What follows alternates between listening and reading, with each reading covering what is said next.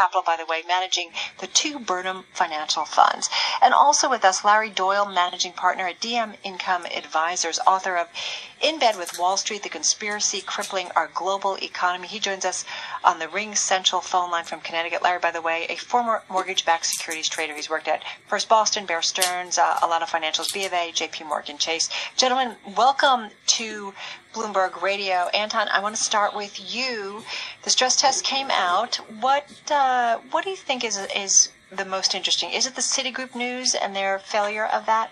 Yeah, I mean, there's no doubt about it that uh, you know people were were relatively shocked.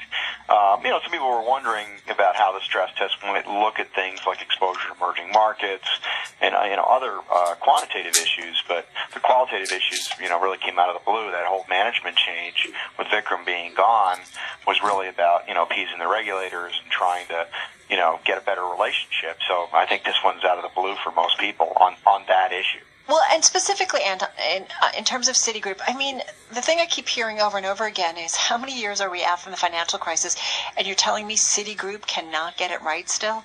Yeah, I think that that's that's really disappointing. I mean, we are a shareholder and a disappointed shareholder at this point in time. Uh, I mean, the stock has really badly underperformed some of the other big financials since they booted Vikram, and you know, in theory, that's you know, when you when you throw a CE out and replace them, you're you're supposed to outperform, not underperform. Larry Doyle, let's bring you into this. You say it's a major black eye for Citigroup. Well, it certainly is, and I think uh, what it's probably testament to is the depth of the problems at Citi were perhaps far greater than uh, than the markets perhaps and investors uh, perhaps estimated. Uh, you know what they were. What about some of the others? Then, well, you know, let me stay with Citigroup for, for a second because they've gone through various leaders at the company. Uh, in terms of uh, the current CEO, um, Anton, does he need to be worried? Does Michael Corbat have to be worried? Well, I mean, she hasn't been on the job very long. She's been at Citi for a long time. Yeah. But I, you know, I, I think it, it, you know, runs right through the entire organization. I mean, this is really a condemnation. Except, you know, I'm incredibly disappointed. I still think this is a great value, but I'm, I'm afraid it, you know, may be becoming a value trap. Value trap. Larry Doyle, the other names that we saw, Bank of America, they're issuing um, their first dividend increase since the financial crisis. B of A has come a long way. They've certainly come a long way. Uh, I think uh, the bulk of the issues that they had there, uh, not only within their own mortgage operation, but then also when uh, when they purchased Countrywide, they uh, had enormous problems there as well. And uh, you know, time has benefited them in terms of uh, either writing down or, or working out of a lot of those bad situations. And now they've got a significant presence in the consumer uh, markets here in the in the states. And the, as the consumer recovers, uh, B of A is recovering along with them. Anton Schutz, you've been covering the financials, the banks specifically, for a long time. You and I have talked a lot about them. In terms of these Fed stress t- tests, somebody referred to them to me uh, yesterday as kind of a little bit of a black box. Like they're a little vague, maybe to some extent, in terms of what they want from these banks or what the banks need. So maybe it's not a surprise that some of them fail these stress tests. Do you agree, or do you think it's a good system? Well, I mean, I I think that more transparency is always better for everybody. I think, you know, closer to the crisis, they certainly didn't want to reveal methodology because they didn't want to scare people. At this point, where balance sheets are, you know, repaired in many cases, capital's been built, uh, processes have been improved.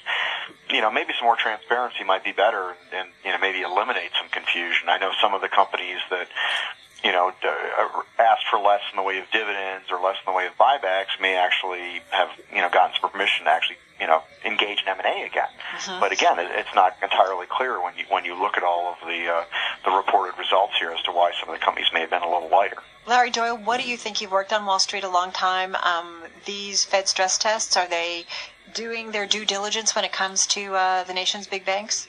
That's a great question, and I, am not sure that uh, anybody could properly assess that. I know that former uh, Fed Governor Paul Hoenig, uh, he actually made an estimation or an assessment uh, just a month or so ago that the overall equity capital levels for you know major global institutions actually only around four percent. So I think the Fed remains challenged to, you know, kind of manage this process through, to continue to buy time, which is why, uh, uh, you know, I personally believe that the uh, the Fed funds rate. I think the market's estimating that maybe they'll start to increase the Fed funds rate in early to mid 2015. I would actually actually take the over on that and say it's probably uh, later into 2015, if not 2016. So again, the Fed, I think, wants to try to send a statement that, hey, we're getting tougher here, but meanwhile, you know what, we're going to hold your hand while we do it. Anton, in terms of too big to fail, we've you know certainly discussed this before with you. Um, where are we on that? Well, I mean, I don't think I think we're going to keep going round and round and round on it. Um, I mean, y- if you want your institutions to be able to compete globally, you have to allow them to be this size. Uh, you just have to make sure they have enough capital, enough controls to, to be this size. I mean, what happened is we had a you know once every hundred year event, and it sure took out you know a bunch of players, but some of the too big to fail, you know, benefits as much as they're criticized is J.P. Morgan was able to eat, you know, Bear Stearns was able to eat uh, Washington Mutual and you know help mm-hmm. people out. And on top of that, you know, this company lost six billion dollars and shrugged it off. It paid a thirteen billion dollar fine and shrugged it off.